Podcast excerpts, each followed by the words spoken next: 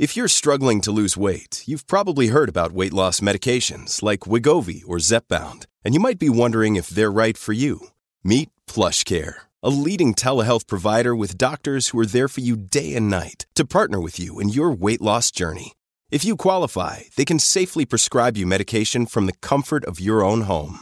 To get started, visit plushcare.com slash weight loss. That's plushcare.com slash weight loss. plushcare.com slash weight loss. When you need mealtime inspiration, it's worth shopping Kroger, where you'll find over 30,000 mouthwatering choices that excite your inner foodie. And no matter what tasty choice you make, you'll enjoy our everyday low prices, plus extra ways to save, like digital coupons worth over $600 each week. You can also save up to $1 off per gallon at the pump with fuel points. More savings and more inspiring flavors make shopping Kroger worth it every time. Kroger, fresh for everyone. Fuel restrictions apply. Hola, esto es New Books Network en español. Gracias por acompañarnos en otro episodio de New Books Network en español, un podcast de The New Books Network. Soy Pamela Fuentes, anfitriona del canal y editora de este proyecto. Hoy hablaremos con Sofía Crespo Reyes, autora del libro Entre la filantropía y la práctica política, la Unión de Damas Católicas Mexicanas en la Ciudad de México, 1860-1932. Esta obra fue publicada recientemente por la Universidad Nacional Autónoma de México y la Facultad de Estudios Superiores Acatlán en este año 2022. Sofía, bienvenida al podcast.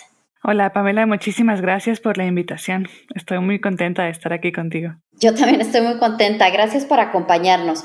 Comencemos hablando de tu carrera profesional. ¿Por qué no nos cuentas brevemente cuáles son tus intereses académicos, dónde estudiaste y a qué te dedicas actualmente? Claro, mira, yo estudié la licenciatura en la Facultad de Filosofía y Letras de la UNAM. Este, ahí me titulé con un trabajo sobre un lugar que se llamaba la Casa del Estudiante Indígena, una escuela para indígenas que llegaban a la Ciudad de México a estudiar la primaria y que tenía la intención de convertirlos en agentes de el cambio y la modernización en sus comunidades. ¿no? De ahí brinqué a la maestría en el Instituto Mora, donde hice también el doctorado.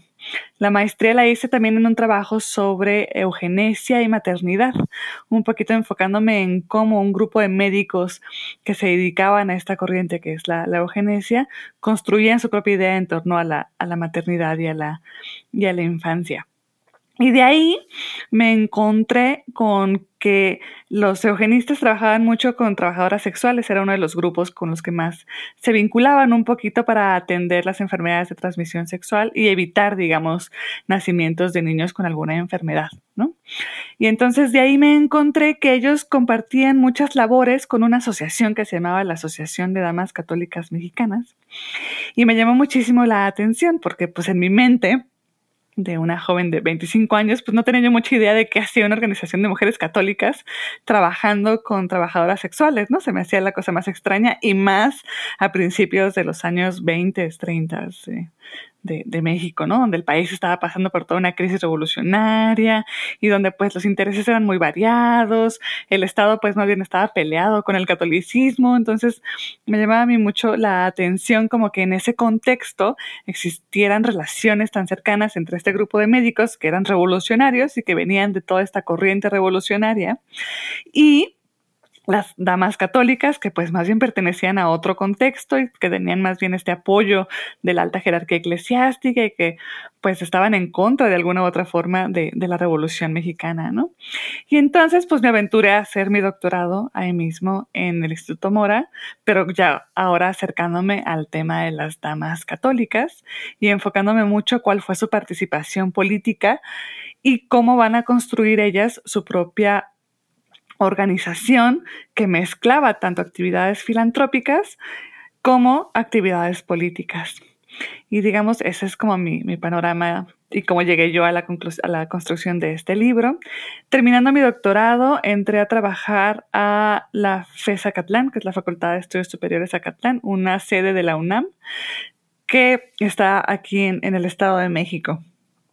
Y entré a la licenciatura en historia y pues ahí estoy desde entonces dando clases de historiografía, de didáctica de la historia y, así. Esa ha sido como mi trayectoria.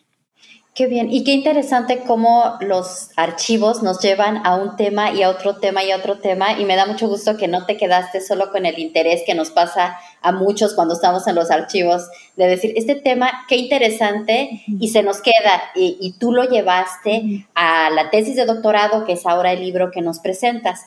Y justamente en las primeras líneas de la introducción nos dices, y voy a citar, esta es la historia de la participación política de las mujeres católicas durante las primeras décadas del siglo XX.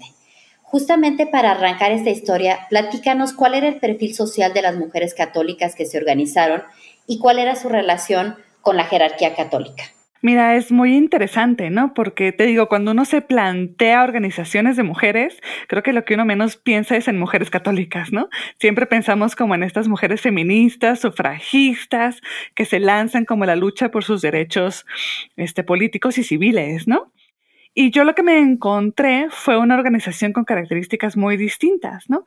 Más bien un grupo de mujeres muy apegadas, todas ellas eran mujeres de clase alta, eran, o sea, tienen apellidos como muy importantes, ¿no? Las Curain, por ejemplo, que era una familia, pues, perteneciente sobre todo a un grupo de profesionistas que se dedicaban a las labores inmobiliarias, ¿no?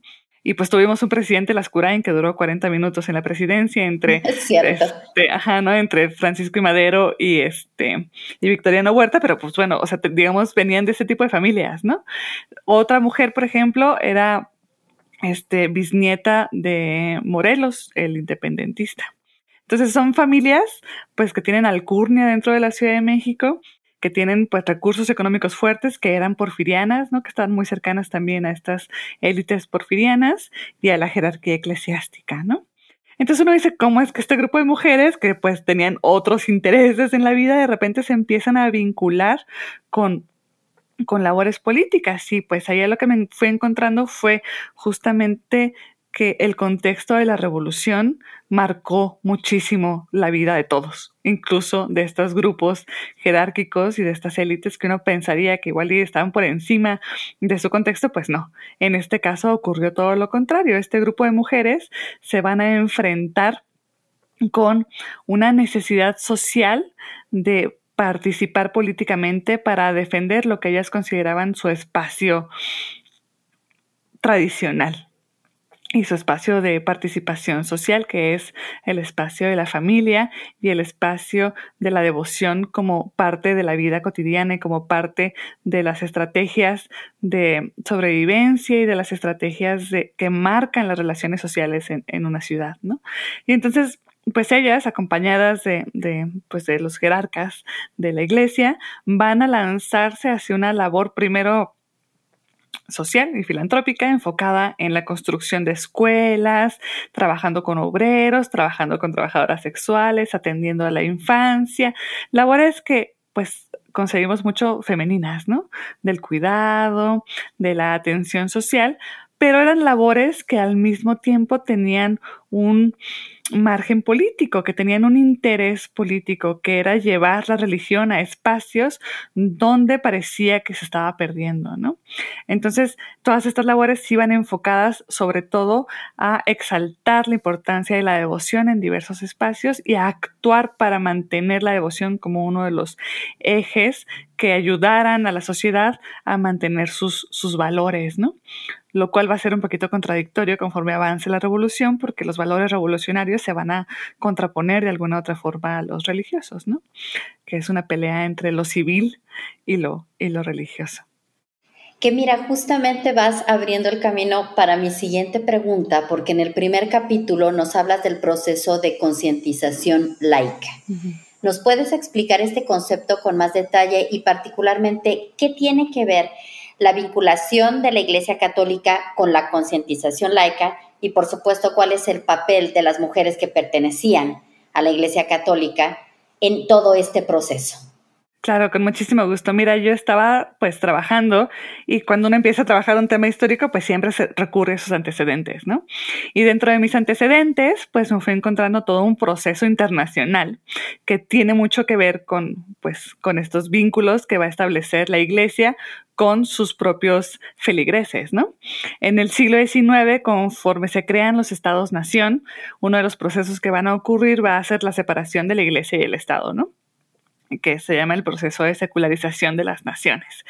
Y este proceso de secularización de las naciones va a llevar a la iglesia a entrar en una crisis muy fuerte, porque pues la iglesia va, o sea, llevaba siglos viviendo de sus relaciones políticas con los estados y de repente pues se va a topar con que ya tiene ahí un freno en su poder político y en su poder económico y en su influencia social, ¿no? Y entonces van a empezar a buscar espacios para recuperar y no, y no seguir perdiendo esta influencia, sobre todo social y política. Y como los estados-nación generarán prohibiciones para la participación política de los párrocos y de los jerarcas de las iglesias, ellos van a empezar a recurrir a sus feligreses, a los que van a denominar laicos. Entonces se generarán movimientos de laicos o seglares, que serán hombres y mujeres que, si bien no pertenecerán a las filas de la iglesia, sí serán este, personajes que tendrán la devoción suficiente para participar y para generar una militancia católica que se enfocará a pues buscar maneras de mantener la presencia de la iglesia en el espacio público y sobre todo en el espacio político y económico. Entonces, en este proceso trabajarán de manera distinta. Los hombres se dedicarán sobre todo a espacios políticos, los hombres laicos, y las mujeres entrarán a trabajar en estos temas más enfocados al, al cuidado y a la protección y a las actividades filantrópicas, ¿no? Entonces, en este proceso, ellas empezarán a tener una serie de actividades cada vez más enfocadas a el desarrollo y la construcción de su propia vida política y pública. Y yo estaba revisando todo esto y en eso me fui a una conferencia de un personaje historiador que eh, es uno de mis favoritos que se llama Matthew Butler, ¿no? Y él estaba pues presentando un texto que en aquellos años todavía no publicaba, lo va a publicar después, de, sobre las mujeres católicas también que participan en estos procesos, pero en los años 30 en Michoacán, ¿no? Entonces él menciona en esta conferencia que esas mujeres pasan por un proceso de concientización es decir, que pasan de pues acercarse a las iglesias y de generar actividades filantrópicas a decir, a ver, no, un momento.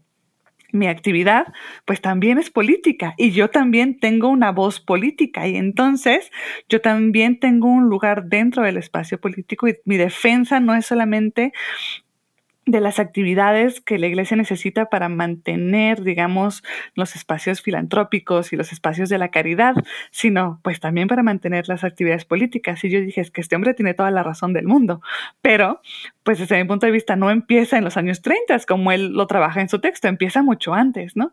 Y entonces en mi recorrido de mis antecedentes, yo lo que empecé a notar es que es un proceso que comenzará a finales del siglo XIX. ¿No? Que conforme estas mujeres pues generan todo un grupo de actividades caritativas, ellas van a empezar a tener otro tipo de relación, primero entre ellas y luego con las personas con las que apoyan, ¿no? Que serán obreras, este, etcétera. Y después con la propia iglesia y van a decir, a ver, no, un momento, mis actividades pues van más allá de, de, ser un trabajo caritativo. Yo ya no lo hago solamente por apoyar a aquellos menos desfavorecidos, lo hago también porque voy a adquirir un deseo político por enfrentarme y por defender mi devoción que es básicamente pues mi creencia más profunda, ¿no? Y pues desde ahí ellas se van a lanzar a esta lucha este, que ya hacia los años 20 pues va a ser cada vez más beligerante por defender a la, a la iglesia de las políticas también cada vez más este, anticlericales que van a implementar los gobiernos revolucionarios, ¿no? Qué interesante porque además me parece que en este proceso de concientización hay un clic o un, momento en los espacios que les pertenecen. Tú corrígeme si me, si me equivoco, en los espacios de acción, quizá más que los que les pertenecen. Y esto es porque a través de tu libro me pude dar cuenta quizá de algún prejuicio que yo pudiera tener pensando en la Iglesia Católica como espacios cerrados o como, sabes, yendo a hospitales o yendo como a algunos espacios cerrados, insisto. Sin embargo, nos cuentas a lo largo de todo tu texto toda la interacción de las damas católicas con el espacio urbano. Y de hecho tienes unas líneas muy lindas que quiero usar para invitar a la audiencia a ver cómo se describió esto. Nos dices que, Abrosita, la Ciudad de México fue para las damas su laboratorio, su centro de operaciones y su zona de resguardo. ¿Nos puedes dar más detalles sobre esta interacción, sobre cómo su misión se desplegaba a través de las calles de la ciudad? Claro. Sí, yo coincido contigo. Creo que cuando empezamos a revisar este, o cuando pensamos en mujeres católicas, nos las imaginamos siempre dentro de las iglesias, ¿no? En estos procesos de los rezos, siempre acompañando igual y al párroco, ¿no? Este, si todos alguna vez hemos ido a las iglesias de nuestras colonias y barrios, como que esa es la idea, como la que nos quedamos, ¿no?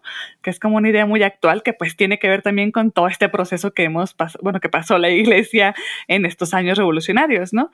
Pero justo estamos en otro momento en la historia donde pues lo que más buscan es pues ganar nuevos espacios, ¿no? No perder como espacios sociales de participación, ¿no? Entonces, sí, efectivamente, las mujeres católicas que van a buscar estas actividades caritativas y filantrópicas van a pasar de el espacio de la iglesia, donde realizaban algún tipo de actividad también, a buscar participar en espacios fuera de las iglesias. Esto con objetivos de ir, por un lado, teniendo mayores posibilidades de acción y por el otro, pues nos habla también de una dinámica pues común también de la vida cotidiana, ¿no? Que es que pues nuestra vida pues no se desarrolla solamente en los espacios privados, ¿no? Sino la vivimos en los espacios públicos, ¿no? Nos movemos por la ciudad y andamos por la ciudad y pues ellas también andaban por la ciudad, ¿no? Ellas también recorrían la ciudad y también buscaban espacios para su propia participación, ¿no? Entonces, pues la Ciudad de México fue primero el espacio donde empezaron a trabajar de esta manera, ¿no? El espacio donde empezaron a salir de las iglesias y empezar a ubicar otros centros de participación política y pública. Después fue un espacio de resguardo porque pues se les vino encima una guerra, ¿no? Y estaban en medio de una guerra, entonces pues al final conforme la guerra llega a la Ciudad de México, pues ellas van a tener que empezar a actuar en defensa de su propia vida y de sus propios espacios, ¿no? Entonces, pues van a pasar ahí momentos de crisis donde justamente su, su habilidad para vincularse con estos otros grupos sociales les van a permitir, pues, conservar y resguardar este, su vida, la vida de sacerdotes, este, y apoyar también en momentos de extremada crisis social. Por ejemplo, se me ocurre el, ejemplo en los años 15 y 16, que son los años de mayor crisis este, humanitaria en la Ciudad de México, porque pues sale Victoriano Huerta, llegan las tres este, corrientes revolucionarias, o sea, el zapatismo, el villismo y el carrancismo llegan todos a querer tomar la Ciudad de México, no lo logran, se van, regresan, se van, regresan, pero pues mientras esto ocurre, Villa pues destroza las vías férreas del norte, lo cual impide la entrada de alimentos, y Zapata y su ejército bloquean Xochimilco, que es la otra vía de alimentos y de agua de la Ciudad de México.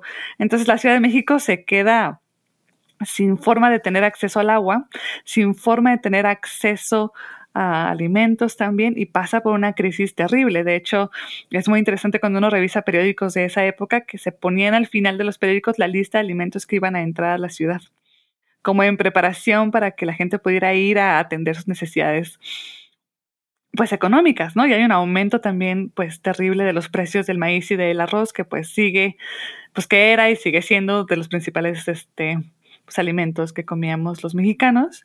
Entonces, pues en este proceso de crisis, pues ellas también van a entrar en crisis, ¿no? Y sus, y sus grupos de apoyo también, y pues van a sobrevivir también así, resguardándose entre ellas y haciendo alianzas, que es lo que yo en el trabajo denominé redes de solidaridad, que les van a permitir, digamos, pues por un lado, sostener la fe católica, no dejar que se olvide ese elemento central para ellas y por el otro lado, pues sostener la vida de aquellos que corrían riesgo, ya sea por hambruna, ya sea por persecución política, ¿no?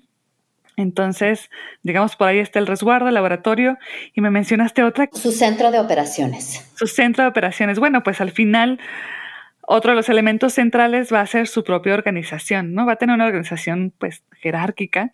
Las decisiones se tomarán desde la Ciudad de México, y desde pues la alta jerarquía eclesiástica, ¿no? Un grupo de mujeres que eran alrededor de 10, muy cercanas al arzobispo de México y desde ahí, digamos, las, las decisiones bajarán hacia el resto de los centros de, de operaciones que pues van a estar muy localizados en diversas iglesias y parroquias, ¿no? Entonces, pues sí, digamos que de ahí se tomarán decisiones clave que ellas mismas van a llevar a otros espacios y van a poder distribuir en, en, otras zonas de la, de la ciudad. Y en tu libro nos platicas también un poco del mapeo que hacen, porque ellas vivían en ciertas zonas de la ciudad y van a zonas más desfavorecidas o que apenas se están urbanizando. ¿Nos puedes platicar un poquito más de cómo trazaron estos caminos de acción? Ellas van a abandonar el centro de la ciudad, o sea, las élites políticas van a abandonar el centro de la ciudad en el porfiriato y se van a mudar a zonas que pues conocemos como la Roma, la Condesa y en aquellos momentos San Cosme, ¿no? que eran las zonas, digamos, donde llegarán las, las élites políticas de, de la Ciudad de México. Y lo que no van a abandonar va a ser su relación con el centro, porque al final en el centro estaban las principales iglesias organizadas por estas altas jerarquías eclesiásticas. Entonces ellas, su primer viaje, digamos, era de sus zonas de habitación al centro de la ciudad a tomar este, pues, los sacramentos, ¿no? Y de ahí ellas observarán, junto con la iglesia, una necesidad de llevar nuevas, pues, pues las tradiciones católicas, que en realidad no son nuevas, a los nuevos espacios de población de la Ciudad de México, porque pues la iglesia va a ser muy hábil para observar hacia dónde crece la ciudad. ¿no? Y, qué lugares se van a estar poblando y hacia dónde, ¿no? Y pues la iglesia pasará también por un crecimiento propio, o sea, la iglesia va a aumentar su propia el propio crecimiento de sus parroquias hacia el norte de la ciudad y hacia el sur, que va a nacer las zonas hacia donde se va a estar creciendo. Y hay que tomar en cuenta que, pues, por ejemplo, Elena Lascuray, su familia tenía una casa inmobiliaria, construían colonias, compraban terrenos y construían colonias junto con otro personaje que se llama Juan Laine. Entonces, pues parte de lo que hacían era ubicar los espacios donde pues se podían construir espacios, ¿no? Y ellas, en particular, pues de las cosas que ofrecían era, pues aquí también va a haber una iglesia, ¿no? Hay, en las revistas aparece mucho anuncios de, colonias que se están construyendo y pues los constructores son los esposos de estas mujeres, ¿no? Entonces, una de esas colonias va a ser Miscuac, por ejemplo, que es una colonia de clase media. Entonces, pues tienen como esta visión un poquito espacial, ¿no? Y pues al mismo tiempo van a ser familiares de personajes, ya sea administradores o dueños de fábricas. Y las fábricas de la ciudad se van a, se van a ubicar también en las zonas del norte, lo que hoy conocemos como Azcapotzalco. principalmente la colonia Guerrero van a ser zonas donde va a haber fábricas. Fábricas sobre todo enfocadas a la construcción de telares y de camisas y de este tipo de fábricas donde las que trabajaban van a ser mujeres, ¿no? Entonces, pues tenemos varios elementos, ¿no? Por un lado, ellas, que son católicas, que tienen un interés por la caridad, que están observando la necesidad de llevar su acción a otros espacios, interesadas por mujeres, en particular mujeres obreras, que tienen pocas condiciones para el desarrollo de su vida privada, que no tienen, por ejemplo, dónde cuidar, dónde dejar a sus hijos mientras trabajan, etcétera, que tienen pues, relaciones con, con, personajes que tienen fábricas, donde pueden ellas observar, digamos, la vida de estas mujeres, este, y tienen también, pues, conocimientos del espacio, porque, pues, parte de ellas pues conocen que la ciudad está creciendo a ciertos espacios, que se están construyendo y ampliando espacios dentro de la ciudad y pues la iglesia al mismo tiempo pues tiene la habilidad de observar hacia dónde están llegando las nuevas habitantes de la ciudad. O sea, la ciudad crece de el porfiriato al término de la revolución de 700 mil habitantes a 900 mil. Entonces tenemos ahí un crecimiento de 300 mil habitantes que llegarán a la ciudad y que la van a ubicar en algún lado, ¿no? Y ellas pues lo están viendo, la ciudad se está hacinando, ¿no? Y pues eso, dirán, ok, entonces, pues trabajemos con los que más lo necesitan. Y los que más lo necesitan, pues se van a ubicar hacia el norte, ¿no? Hacia lo que, pues, es Tepito, La Bolsa, que son las colonias que están como hacia el noreste de la ciudad, y hacia Escapotzalco, que es donde están las fábricas, y hacia el sur, donde también va a haber fábricas de papel, sobre todo, donde también van a haber mujeres católicas que tendrán su propia organización allá y apoyarán a mujeres y a niños pobres de la zona. Entonces, pues ellas se van a repartir la ciudad y van a considerar necesario trabajar en distintos, en distintos espacios, ¿no? Ya sea que lo hagan ellas o que lo hagan, bueno, ellas que serán este, las, las, las directoras de la organización o bien sus propias socias con las que se vincularán para poder llevar la acción, ¿no? Muchas gracias. Y sabes, creo que es muy interesante pensar en esta ciudad en crecimiento, como tú nos la estás describiendo, pero también yéndonos un poco atrás en esta conversación al contexto de guerra, porque es muy importante enfatizar que los años que exploras están en un contexto bélico, ya sea por la fase armada de la Revolución Mexicana de 1910 o por la Guerra Cristera. Entonces, ¿nos puedes decir cómo radicalizó el anticlericalismo del Estado mexicano la acción de las damas católicas y quizá valga la pena explicar brevemente qué fue la guerra cristera. Claro que sí. Este sí, efectivamente a ellas pues les atraviesa una guerra, ¿no? Que, bueno, dos en realidad, ¿no? Que va a ser la Revolución Mexicana, que va a empezar en 1910, que terminará oficialmente en 1917 con la construcción de la Constitución Mexicana, de la Constitución de la Nación Mexicana, pero que en realidad, pues, el espacio violento no, no se va a terminar hasta muchos años después, ¿no? De 1917 a 1926, el gobierno va a estar en manos de lo que se conoce como el Grupo Sonora, que fueron, bueno, Venustiano Carranza y el Grupo Sonora, ¿no? Del 17 al 19 estará Venustiano Carranza, quien terminará siendo asesinado por el Grupo Sonora. Luego entrará el Grupo Sonora, que van a ser tres personajes. Los dos principales son este Álvaro Obregón y Plutarco Elías Calles, ¿no? Álvaro Obregón y, Plutarco Elías Calles eran maestros sonorenses y ellos van a tener una política de ataque constante al proceso y al papel de la iglesia como parte de la vida política nacional, ¿no? Ellos estarán en contra con la participación política de la iglesia y van a tratar de quitarle espacios para su acción, ¿no? En particular fueron cuatro los espacios centrales. La educación, se generará la educación laica, que si bien se promoverá desde el 17 en la Constitución, pues se va a poner en práctica hasta 1926. Este, se le quitarán poderes espaciales, este, se le impedirá a la Iglesia participar en espacios políticos, en particular a sus este, miembros, se le quitará la posibilidad de tener acceso a espacios y bienes inmuebles y se tratará de evitar su participación dentro de los espacios del trabajo. Hay que pensar, estos dos personajes pues van a ser lanzados y promovidos mucho por las organizaciones sindicales del país y entonces uno de los enemigos de las organizaciones sindicales va a ser los sindicatos católicos que tienen más bien una fundación, un interés mutualista, ¿no? Por interés mutualista me refiero a que mientras los sindicatos buscaban ofrecer mejores labores y mejores condiciones laborales para sus trabajadores, los sindicatos mutualistas y católicos lo que buscaban era llegar a acuerdos privados con los dueños de las fábricas para mantener relaciones de ayuda mutua, pero no derechos laborales. Entonces, esa diferencia pues va a ser muy importante en la época y va a marcar mucho las relaciones entre la iglesia y el Estado en este periodo.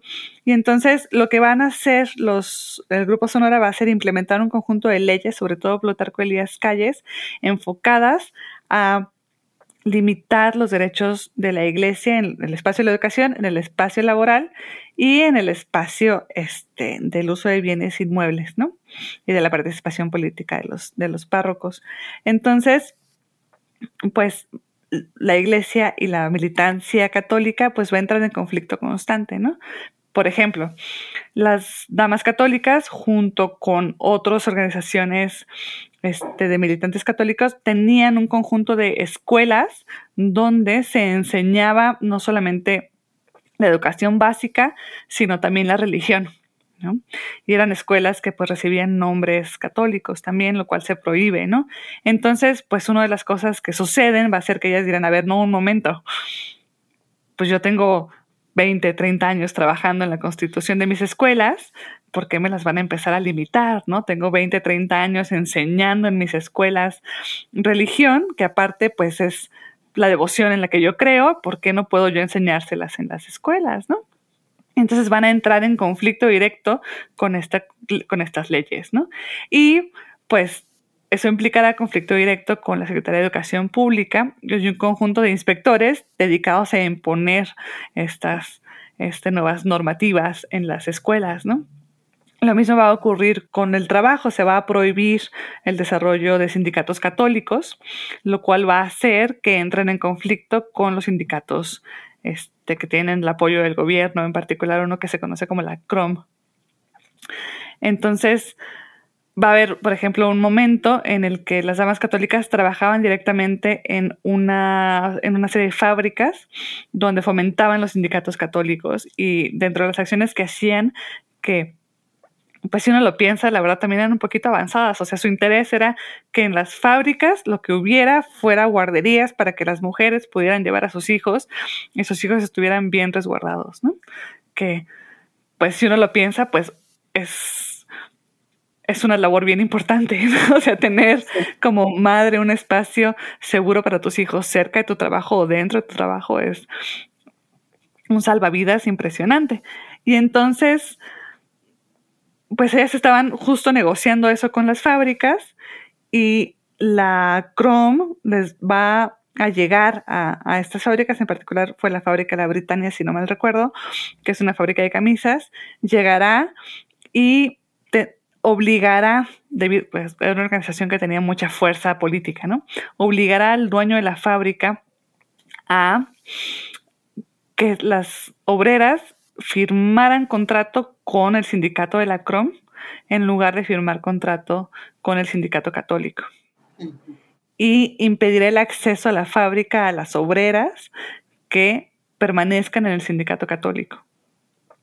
Entonces, eso va a ser un problema muy grave porque pues va a dejar, o sea, pues, muchas obreras decidirán dejar el trabajo y pues va a ser muy grave para las damas católicas porque por un lado es un conflicto directo con el Estado y una fuerza de violencia con un conjunto de pues hombres sindicalistas, mientras ellas pues obviamente no estaban preparadas para eso y por el otro pues es también un, freno a sus actividades cotidianas, ¿no? Y a sus actividades de, participación política y, filantrópica y de apoyo a este grupo de mujeres, ¿no? Entonces, digamos, ahí tenemos como otro momento de, de, crisis y de rompimiento con el Estado y donde se puede observar estas políticas anticlericales, ¿no? Y eso va a provocar, junto con otras actividades más que las dejaremos así para que se animen a leer el libro, este, que, este, que esta asociación va a entrar en contacto con otros militantes católicos que estarán peleando otros espacios con el Estado y que terminarán formando lo que se conoce como la Liga Nacional de Defensa de la, a la Libertad Religiosa, ¿no? Que en algún momento, que por ahí de 1926, va a lanzarse al conflicto armado sobre todo en este, Guanajuato y en la zona del Bajío. Los, los, miembros de la liga dirán, no, es que nosotros no solamente tenemos, o sea, tenemos que defender nuestra fe y pues el Estado nos está limitando todos los espacios donde nosotros ejercemos nuestra, nuestra fe y esto no puede seguir así. Y pues se van a, a la guerra, que es lo que se conoce como el conflicto de la guerra cristera. El Estado prohibirá la religión católica, cerrará las iglesias y la, la, la alta jerarquía eclesiástica va a tener que entrar al, muchos se irán del país, otros permanecerán, digamos, en escondidos y este serán la Liga de Defensa de la Libertad Religiosa y organizaciones como las Damas Católicas las que mantendrán la fe en espacios más privados y digamos que escondidos, ¿no? Y se harán otro tipo de elementos, por ejemplo, harán procesiones a la, este, eso también lo trabaja mucho Matthew Butler, harán procesiones a la, a la Basílica de Guadalupe, este, que pues más que procesiones pues eran actos políticos y militantes, ¿no? Es como hoy este, ir a tomar el centro histórico en una marcha, ¿no? Un poquito esa era como, como la idea, como hacerse notar de una manera no violenta, mientras que pues sí hubo una guerra y una violencia que se ejercerá sobre todo en el Bajío, ¿no? El conflicto va a durar hasta 1929, cuando la alta jerarquía eclesiástica logrará negociar de manera pues secreta con el Estado, con Plutarco Elías Calles, gracias al apoyo de la embajada estadounidense.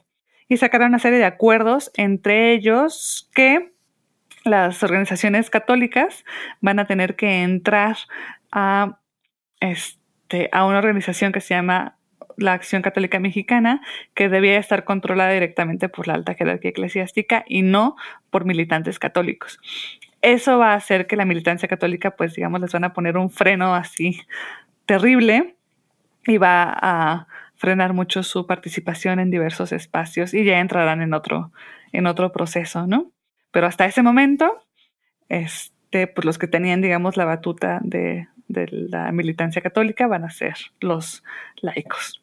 Y bueno, ya, ya nos dices que, y espero yo también, que vas a dejar algunas cosas en el tintero para que se animen a leer el libro, pero justamente en, esta, en este ánimo, dinos por favor, de todas las acciones y proyectos que realizaron, ¿hay alguno que sea tu favorito? Hijo, es que son varios. o sea, me parece, que nos digas. me parece, por ejemplo, impresionante un poquito regresando a los inicios de este trabajo y a cómo yo llegué a él, el del trabajo sexual me parece en verdad una labor bien interesante, ¿no? Este, pues por lo mismo, o tenemos mujeres católicas de mucho dinero que iban y su primer acercamiento fue al Hospital Morelos, que el Hospital Morelos fue un espacio, bueno, que era el Hospital de la Mujer, ¿no? Donde pues trabajaban, donde estaban o llegaban muchas mujeres trabajadoras sexuales con alguna enfermedad y ellas pues llegaban, atendían, digamos, obviamente no la parte médica, pero sí tenían la parte espiritual, ¿no? Estábamos hablando de mujeres pues que estaban muy enfermas, muchas no salían, otras sí, y ellas trabajaban mucho la parte espiritual, trataban de convencerlas de buscar otro tipo de, de vida y al mismo tiempo empezaron a crear espacios para las mujeres trabajadoras sexuales que sí decidieran dejar esa labor que eran espacios que ellas llamaron las casas de regeneración, además, lo cual el nombre, pues creo que dice mucho de su visión también del propio trabajo sexual, donde pues bueno, les, les, daban un espacio para vivir, les ofrecían, digamos, actividades o les daban clases de, de, de pues de todo, ¿no? Desde enseñarlas a leer, a escribir, este, clases de religión, obviamente.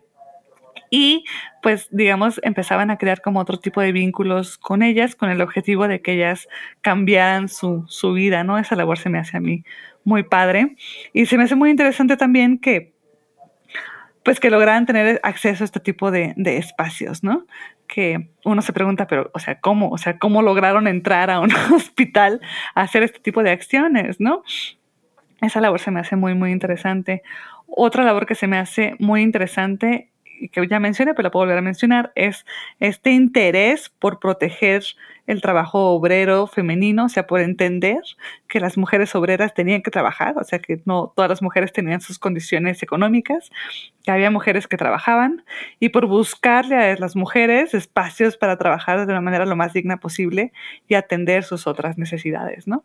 Como pues era el uso de, y, y la búsqueda de crear espacios como guarderías dentro de las zonas de trabajo, ¿no? Yo lo pienso, me pienso a mí como madre y digo, ¿por qué yo no tengo una guardería 100 años después en mi, en mi, en mi centro de trabajo, ¿no?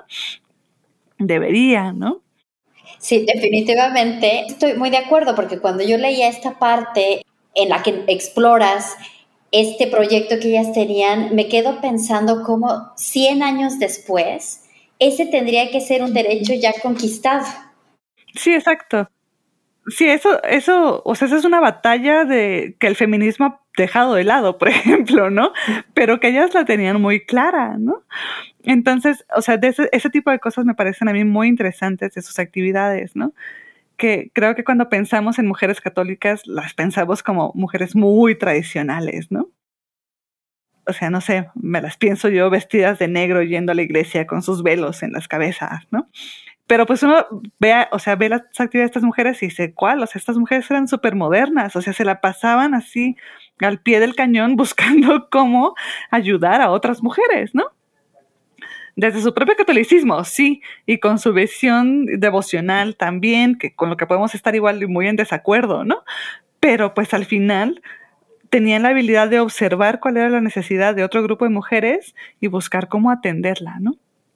Entonces tenemos eso, mujeres buscando poner guarderías, ¿no? Mujeres creando escuelas para niños cuyas madres igual no los podían atender porque trabajaban en estos espacios o porque bien habían perdido a sus, a sus familiares, ¿no? Que son escuelas para niños huérfanos o pobres, ¿no? Donde también van a vincularse con otro tipo de personajes que tendrán sus propias este, formas de construir sus escuelas, ¿no? Como será el caso de una escuela que mencioné ahí, que es la Francisco y Madero, ¿no? Que esa escuela no me gustaría andar mucho en ella, pero efectivamente van a entrar a trabajar con un personaje que tendrá su propia visión de la educación y entre los dos van a promover, digamos, un modelo educativo pues muy único, enfocado no solamente en la enseñanza, sino también en las actividades prácticas, ¿no?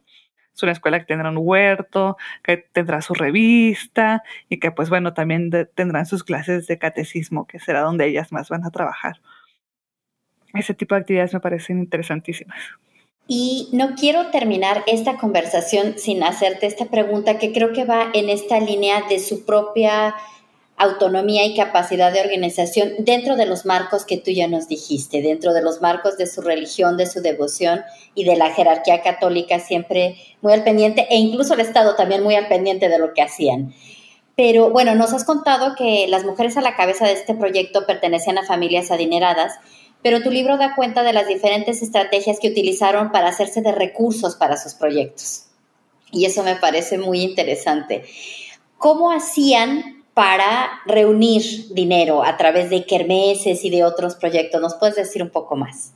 Pues sí, efectivamente hacían todo tipo de labores, ¿no? O sea, empezaban primero, pues, o sea, ingresar a la organización tenía un costo, ¿no? Que era en realidad bajo, pero digamos, cada una pagaba, digamos, su inscripción y mantenía como su, pues, su pago de una manera constante, el cual pues también dependía de la jerarquía en la que te encontrabas. Eso por un lado.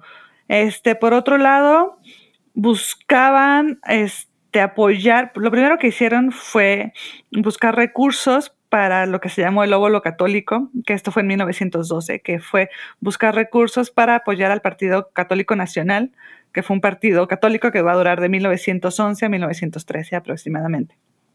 Este, y lo que hacían era, pues ellas iban, convencían a sus vecinas, ¿no? Así, llegaban así, hola vecina, ¿cómo estás? Fíjate que yo, pues ya vine de, del Sacramento, no me la encontré, cómo ha estado, cuál ha sido su vida, platicaban con ellos, platicaban de la religión, platicaban de la importancia de participar en la organización, de apoyar a la, a la iglesia, de apoyar a la religión y de aportar al, apoyar al partido en esta primera etapa, ¿no? Entonces de ahí obtenían también otros recursos, ¿no? Un poquito de, del boteo, ¿no? Después van, la, jerarquía va a aportar muchísimo dinero, sobre todo al principio, para poner actividades como pondrán una casa de enseñanza a las mujeres que quisieran, no sé, aprender cualquier cosa, ¿no? Este, ya sea inglés, francés, porque pues estamos hablando de clases altas, entonces esas van a ser sus preocupaciones. Corte y confección, entonces, para poder tener ese espacio, van a tener ellas también que aportar bastante. Después vendrá este periodo de crisis que te mencionaba también en la conversación, del 16 al del 15 al 17, al 16 más o menos, y ahí pues ellas van a donar lo que puedan donar, ¿no? Habrá quienes donen aretes, habrá quienes donen dinero, habrá quienes donen, o sea, van a hacer donaciones de ese tipo lo cual este, pues las llevará a juntar también recursos, por un lado, para ayudar a otra organización de jóvenes que era la, la, Organización de la Juventud Católica Mexicana, que ellas pagaban su centro de trabajo de esta organización, pagaban la renta. Entonces, eso donaban dinero para que ellos pudieran seguir pagando la renta.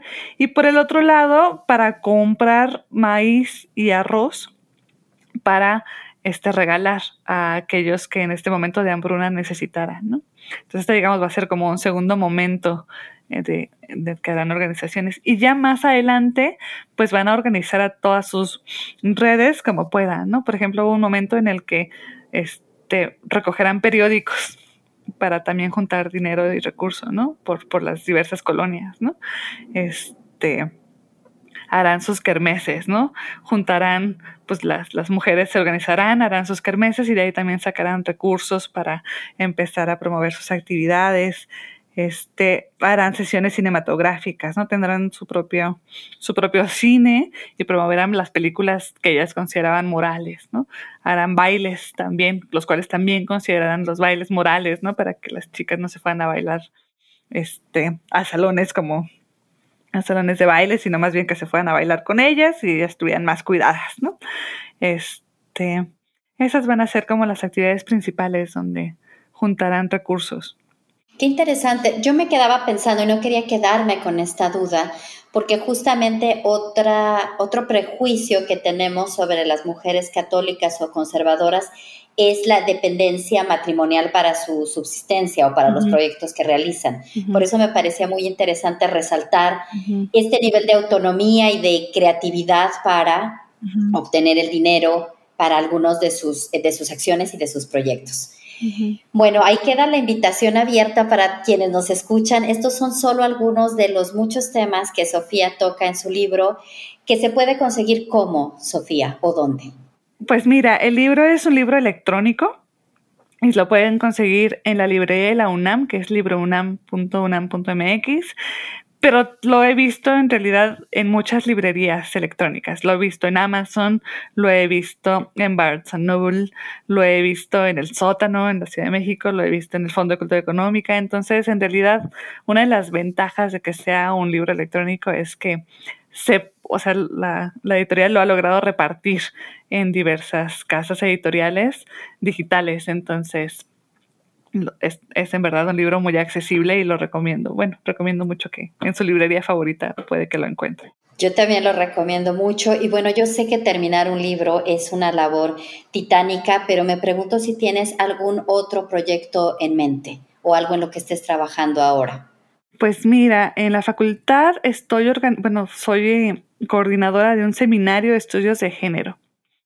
Y parte de la intención del seminario es construir una revisión de hacia dónde han crecido los estudios de género en México. Entonces, en estos momentos en eso me encuentro, en haciendo todo un análisis historiográfico sobre los cambios y continuidades que ha tenido los estudios de género en, nuestro país desde la historia para poder ir dando visos de hacia dónde ha crecido esta, esta corriente o, estos diversos lazos, bueno, diversos espacios de la corriente y empezar a plantear pues las problemáticas actuales de, de los estudios de género. Y en eso, en eso me encuentro ahorita trabajando en la construcción de este libro que revise nuestra propia historiografía, porque son estudios que creo que hacen mucha falta y que luego dejamos un poquito, un poquito de lado, pero que me parece muy interesante empezar a observar estos espacios donde hemos trabajado mucho y aquellos donde nos faltaría como historiadores abarcar nuevos caminos. Justamente como historiadora y como historiadora del género en México, eh, celebro que estés haciendo esta labor y bueno, quedaré muy pendiente para los resultados que tu investigación tenga. No me queda más que agradecerte por aceptar compartir tu investigación conmigo y con la audiencia. Muchísimas gracias a ti por tu invitación. Y ya te avisaré cuando esté el siguiente libro para volverlo a presentar. Aquí estarán los micrófonos abiertos. Muchas gracias.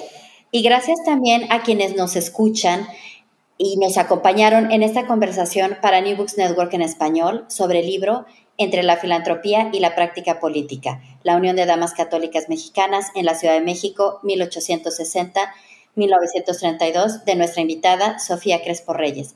Mi nombre es Pamela Fuentes. Hasta la próxima. Gracias por escuchar New Books Network en español.